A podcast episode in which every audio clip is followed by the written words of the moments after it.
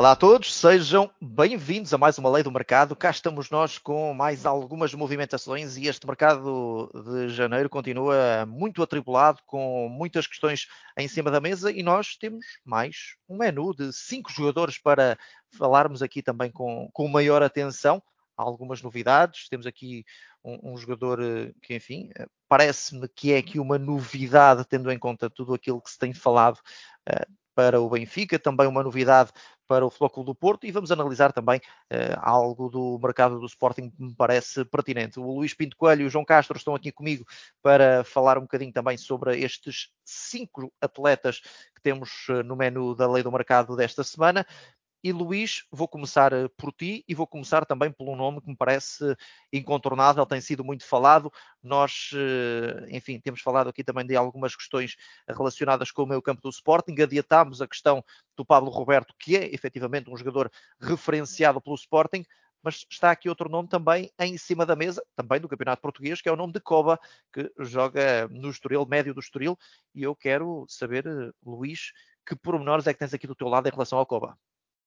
Sim, Mário, uh, o, Koba é, é, um jogador que, que interessa ao Sporting e, e do agrado de Ruben Amorim, uh, ao, que, ao que parece já existem negociações, os valores em cima da mesa são de entre 6 e 7 milhões, uh, é os valores que o Valência pede, que é o, o detentor do passe, o jogador está emprestado ao Estoril, mas o detentor do passe é o Valência, e o Sporting vai tentar, obviamente, aqui baixar, baixar esses valores, uh, é possível que, que fique uma percentagem de uma futura venda para o Valência e com isso o Sporting baixar aqui estes valores. Acredito que o Sporting queira pagar uh, entre 4 e 5 milhões, não mais do que isso, mas um, ao que tudo indica, este é o jogador uh, escolhido e o Sporting agora está na mesa das negociações para tentar trazer o jogador para Alvalade. João Castro, falámos de vários médios, na última edição da Lei do Mercado falámos no nome de Pablo Roberto e eu vou-te perguntar primeiro qual é que é o nome que mais te agrada? O nome de Pablo Roberto ou o nome de Coba? E depois, eh, para dares aqui a tua opinião sobre, sobre o Coba, que tem sido associado à equipa do Sporting. Hum, bem, aqui é, entre os dois, sinceramente, tenho aqui grandes dificuldades em escolher. Eu percebo é o perfil que o Ruben Amorim quer. Ou seja, é um perfil de um jogador que capaz de queimar linhas em progressão com bola que tenha boa capacidade realmente na, na progressão, é, é, o ponto forte aqui do Coba, claramente, se vimos as estatísticas dele, embora ele não seja um titular indiscutível do, do Estoril, porque tem sido o Olsgrave e o Mateus Fernandes, vai aparecendo espaços agora mais vezes, tem algumas capacidades físicas muito interessantes em termos de altura, de, de, de velocidade, de proteger a bola com o corpo. Parece-me ser realmente um jogador interessante. Agora, acho que é um projeto de, de jogador ainda uh, para o Sporting. O Luís estava a explicar, o Estoril tem, tem, tem este jogador emprestado, obviamente, um, mas tem a opção de compra de 3 milhões já em janeiro. E, portanto, será isso que o Sporting está a tentar. Um, ou seja, vai haver aqui uma dupla ação, o Estoril a, a, comprar, a exercer a opção e depois o Sporting a comprar o Estoril. Um, agora, é um jogador que eu acho que é um projeto ainda de, jogador. Há questões defensivas, há questões de passe, um, que ainda tem que melhorar, decisão sobretudo. Um, o jogador tem aqui algumas questões que um, parece-me às vezes um pouco molengão na forma como, como defende, um, é, e no meio campo a 2 do Sporting vai ser preciso muito mais do que isso. Tem as condições que o Ruben Amorim quer. Agora, também há um predicado importante, Mário, é que o Sporting, o Mateus Nunes jogou uma altura que o Sporting era uma equipa que não dominava tantos jogos, ou seja, era uma equipa que muitas vezes também saía em transição e o Mateus Nunes era fundamental nisso. Em jogos mais fechados, o Mateus Nunes tinha muitas dificuldades pela capacidade de decisão que, que não era a melhor, às vezes também tem nos jogos do City, vê-se bem. E, ora está, pronto, é, é, isso mesmo. E portanto este jogador vai ter que ser trabalhado e, e, vem numa altura diferente do Sporting, ou seja, o Sporting muitas vezes joga com blocos baixos e, e aqui é preciso um jogador que, que, meta os passos verticais, que mude rapidamente de flanco com precisão. Um, e portanto vamos ver como é que o se vier, obviamente, porque há, o recorde diz que sim, que este é o interessado e normalmente o recorde está muito bem informado em relação ao Sporting. Um, se vier, um, vamos ver que o Romano Mourinho vai ter que trabalhá-lo. Agora, deixa-me dizer uma coisa em relação ao Sporting, uh, para rematar, é que vamos ver, estes jogadores são, são promessas, quer o Rafael, quer, quer este jogador, mas o Sporting é verdadeiramente um reforço capaz de acrescentar de imediato ao 11 do Sporting um, ou às opções de Ruben Amorim, é verdade que ainda não, não chegaram. Muito bem, e deixamos então o João Castro descansar um bocadinho em relação ao mercado do Sporting. Luís, temos eh, nesta semana aqui dois nomes para o Benfica. um nome também para o Futebol do Porto. Vamos primeiro aqui a um do, do Benfica, um nome também que já foi falado nos últimos dias, que é o nome de Francisco Moura. A verdade é que o Benfica, enfim, precisa de um lateral esquerdo, percebendo-se, claro, que o, que o Jurasek não tem ainda uh, o estofo necessário para assumir uh, o lugar na equipa, fala-se no empréstimo do jogador, a questão do Bernat é uma grande incógnita e há Morato. Portanto, parece mais ou menos claro que o Benfica quer aqui uh, reforçar o lado esquerdo e o Francisco Moura pode ser aqui uma solução interessante. O que é que me dizes, Luís, sobre este negócio? O Benfica aqui já, já sondou uh, o Famalicão, tentar perceber uh, quais são os moldes uh, que, que o Famalicão libertaria ao jogador, quais os valores pedidos, tudo isso. Parece-me evidente que aqui o Benfica, hum, no curto prazo, irá contratar um defesa esquerdo, uh, eu acredito que até na próxima época uh, estarão dois novos defesas esquerdos. Agora, há aqui um outro problema que é a colocação dos jogadores. Né? Uh, o Bernard, o Benfica está a tentar devolver o, o jogador e o Jurassic, o Benfica encontrar aqui uma solução. Um, parece-me que o Benfica quer resolver primeiro estes dois jogadores e depois então fechar os jogadores que tenha, que tenha um, referenciados. E um desses é Francisco Moura, um, não me admiraria se o Benfica conseguisse resolver o problema dos dois defesas esquerdos, contratar dois defesas esquerdos neste mercado. Uh, se não conseguir resolver, uh, talvez apenas um, um, um, jogador possa chegar. Não é fácil negociar com, com o Famalicão, uh, mas aqui o Benfica vai tentar fazer um forcing, porque me parece claramente, e, e, e o João Castro falará, falará disso certamente, um dos pontos débeis do, do Benfica. Por isso é que o Benfica já sondou vários, vários jogadores e tem vários jogadores referenciados, porque sabe que é uma posição que precisa de reforçar com alguma urgência. Acredito que no futuro Jurassic e Bernard irão sair, vamos ver se já em janeiro, só no final da época. João Castro, a verdade é que o Benfica tem estado um, um pouquinho mais ativo agora neste mercado de janeiro, já chegou o Marcos Leonardo, poderá vir então agora um, um lateral esquerdo. Uh, no Bola na Rede, por acaso, escrevemos essa notícia de que o Álvaro Fernandes parece um bocadinho mais longe e, e a verdade é que o Manchester United até pode uh, optar aqui por uh, fazer regressar o lateral esquerdo do Granada, é verdade. face à, à, lesão do Luke Shaw e ao Reguilon ter sido uh, devolvido, e portanto começam aqui a, a, escassear aqui opções para o lado esquerdo do Benfica. Pergunto-te se achas que faz sentido o Benfica ir ao mercado ou se faz sentido o Benfica manter esta aposta no Morato e tentar perceber que Bernat e que Jurasek terá para o resto da temporada.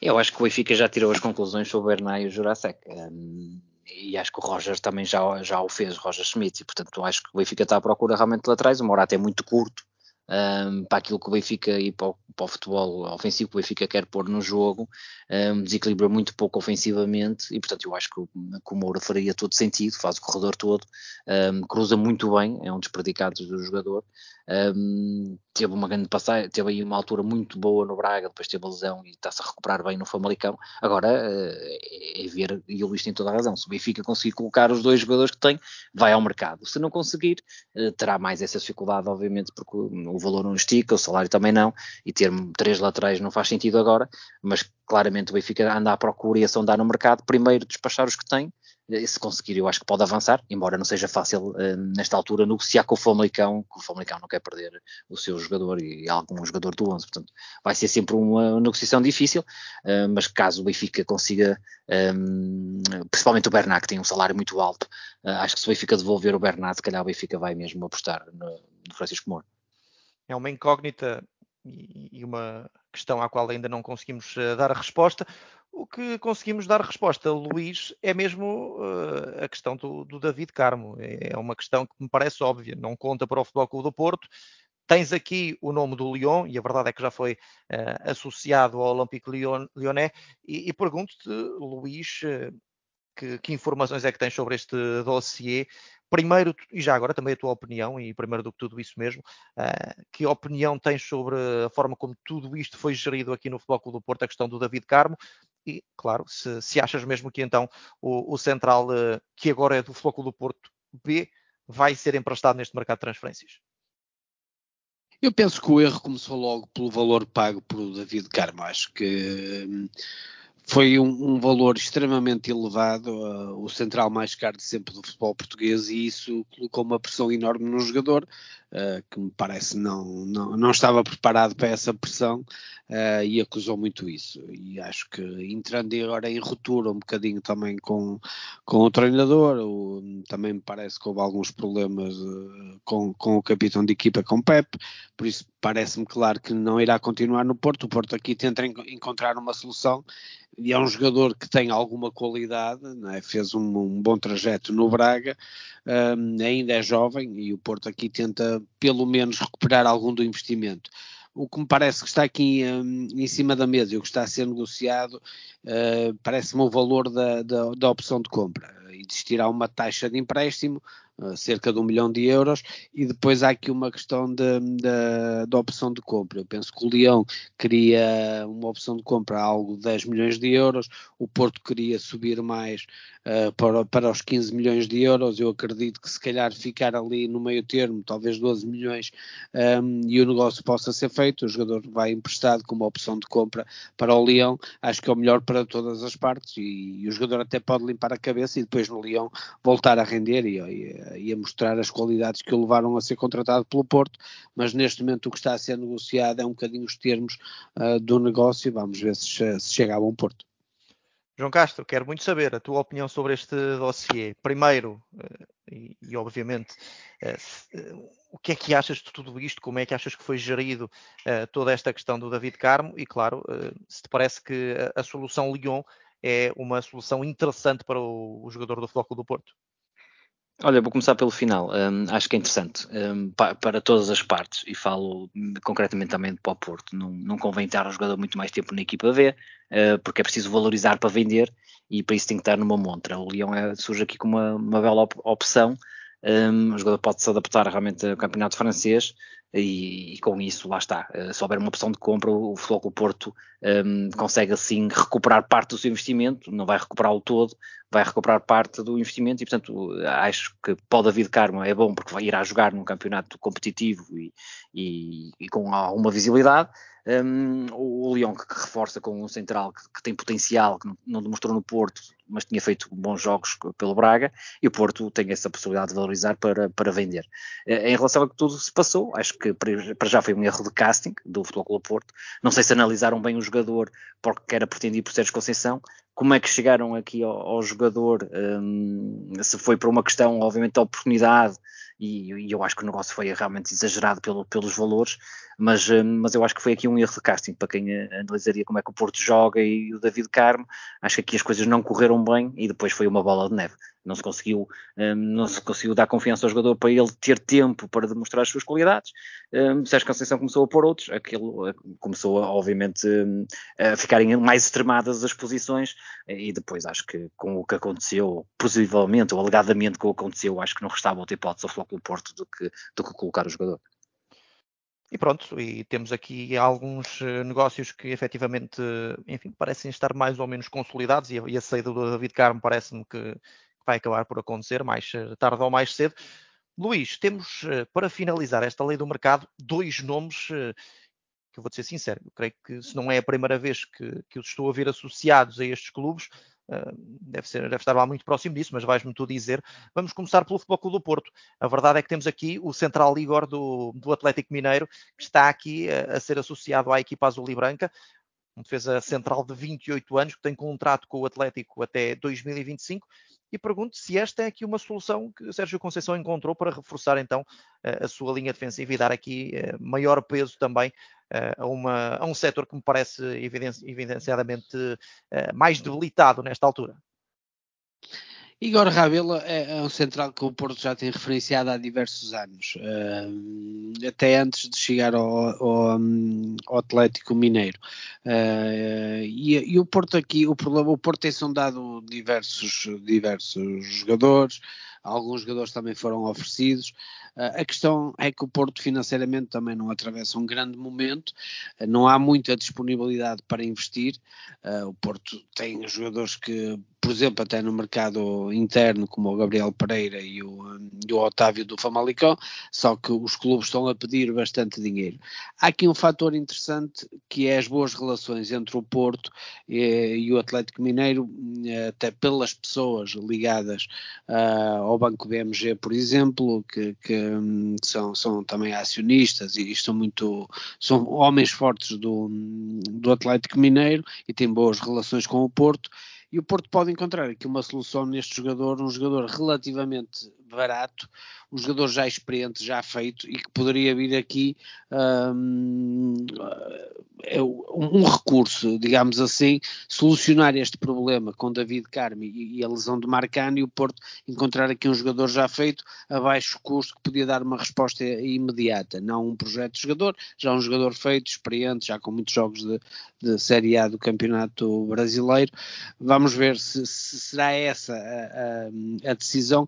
Eu acho que o Porto irá contratar um central mais no final do mês de janeiro. Vai tentar perceber todas as variantes que podem existir no mercado, se existe uma oportunidade de negócio, se não existe. Já fez várias sondagens, uma delas por Igor Rabelo, e, e no final do mês eu acredito que o Porto fará aqui uma, uma operação vamos ver para que lado vai cair, uh, tem, tendo que um, sempre em, em, atenção que o Porto não tem grande capacidade financeira e eu acho que vai esticar um bocadinho esta decisão até ao fim a ver se aparece aqui algum negócio interessante, uh, mas eu acredito que este negócio se pode fazer principalmente pelas boas relações entre o Porto e o Atlético Mineiro.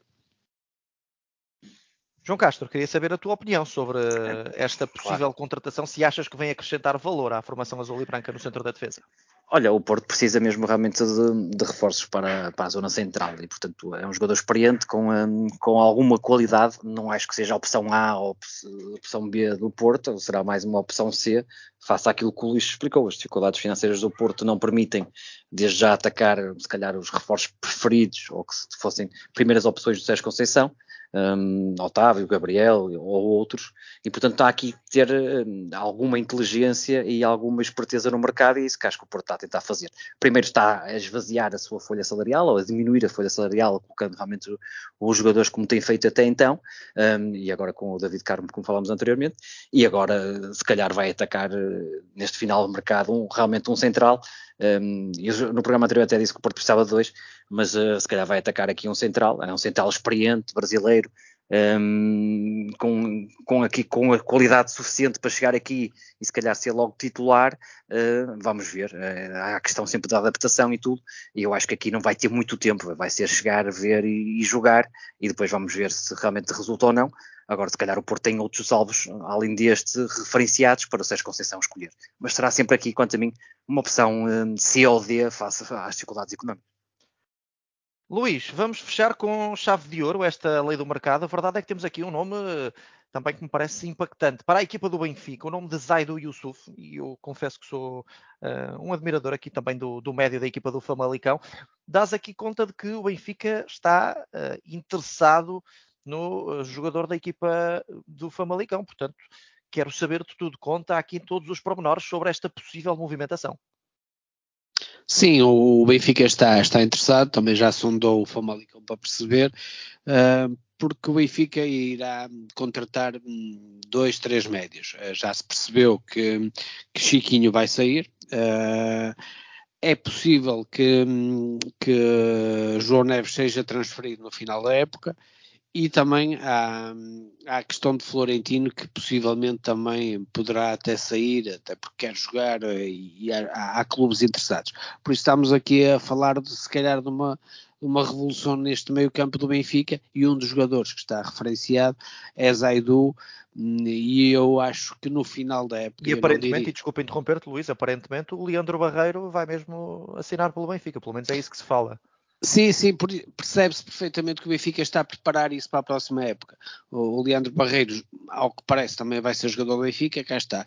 Eu acho que vão sair três jogadores, porque o Benfica já tem a noção que se calhar vai vender João Neves no final da, da época.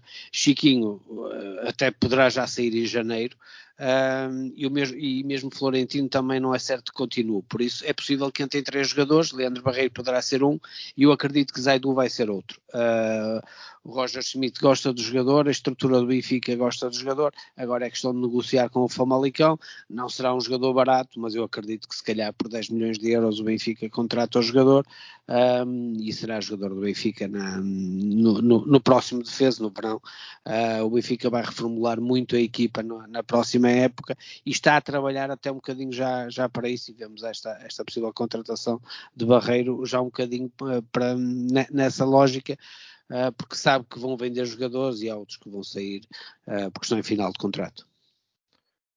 João Castro, tal como o Luís, ah, enfim, já fizemos aqui vários programas, não só na lei do mercado, também em contexto da, da rádio, uh, e, e, já falámos algumas vezes sobre o Zaido Yusuf, e a verdade é que isto pode ser aqui um negócio muito interessante para o Benfica, mas queria também saber a tua opinião, porque sei que também gostas muito do jogador. É verdade, sou fã também do jogador, acho que está ali um, um grande talento. Um, acho que é um jogador que pode caber claramente numa equipa grande, como é o caso do Benfica, uh, ou no Porto ou no Sporting, acho que joga de cara. Um, tem essa capacidade de não só defender, mas ter a bola e de rapidamente mudar o flanco, tem, tem um excelente passe longo. Um, e acho que realmente o jogador tem tudo para, para, para dar o salto. Um, eu acho que há, o Zaidu só precisa de uma coisa, é a mentalidade certa. Uh, às vezes desliga-se um bocadinho, às vezes parece que não quer, mas tirando isso, tem lá tudo a capacidade com bola, a capacidade de sair a construir, a capacidade de sair sob pressão e, portanto, acho que é, tá, é um dos melhores médios a atuar no Campeonato Português. O Benfica ficaria com um excelente médio quanto a mim, e daria um salto qualitativo, porque poderia ter mais opções um, e melhores opções, até porque tem, está envolvido também em várias competições, e portanto acho que seria uma, uma excelente contratação do Benfica, um, não sendo fácil, obviamente, mais uma vez, negociar com o Famalicão um titular e um jogador com este potencial, porque obviamente o Famalicão vai pedir o dinheiro pelo valor atual, mas sobretudo também pelo potencial que o jogador poderá dar num, num clube grande como o Benfica. Meus amigos, chegou a hora então de fazermos aqui as avaliações e, as avaliações são diferentes, como sabem, para quem não nos, não nos acompanha regularmente ou, ou está uh, precisamente a acompanhar-nos pela primeira vez, o Luís dá aqui de 1 a 5 as probabilidades do negócio acontecer e o João Castro avalia de 1 a 5 a movimentação em si. Vamos então começar. Luís, Zaidu para o Benfica de 1 a 5? Uh, 4. Francisco Moura para o Benfica também? 3. Igor para o Futebol Clube do Porto. 3. Uh, Koba para o Sporting. 4. E David Carmo para o Lyon. 3. João Castro, as questões para ti são uh, diferentes, tem, o propósito diferente. é diferente, é avaliares aqui a movimentação e pergunto Zaidu para o Benfica. Olha, Zaidu para o Benfica 4 uh, barra 5. É roçar o 5 então. É roçar o 5. Francisco Moura para o Benfica. Francisco Moura para o Benfica, nesta altura, seria 4. Igor Rabelho para o Futebol do Porto. 3. Cova para o Sporting. Uh, para esta época 2, para a próxima época pode ser 3. E David Caram para o Lyon. Para o Lyon, claramente 4. E estamos conversados, meus amigos. Luís e João, muito obrigado por mais este serão aqui de Lei do Mercado. Já sabem, estamos em pleno mercado de transferências, portanto, a Lei do Mercado está aqui também para vos dar eh, várias uh, informações e também atualizações sobre o mercado de transferências. Luís e João, muito obrigado. Vamos nos voltar a ver em breve. Um abraço a todos e já sabem, continuem-nos a acompanhar aqui na Lei do Mercado, nos nossos podcasts e, claro, em bola na rede.pt. Um abraço a todos e até à próxima.